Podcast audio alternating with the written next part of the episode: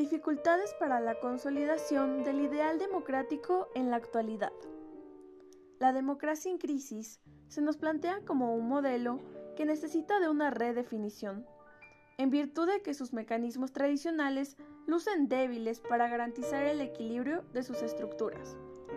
El planteamiento sobre las dificultades de la democracia y los problemas de su estabilidad sugiere que las primeras no deben buscarse fuera desde su institucionalidad, pues en ella misma es donde se encuentran las causas de su propia disfunción.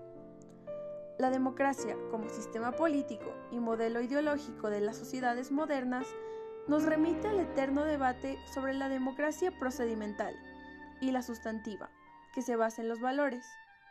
La democracia nacida en la antigüedad griega hizo su transición hacia la modernidad, no sin antes superar la desconfianza y resistencia que inspiraba.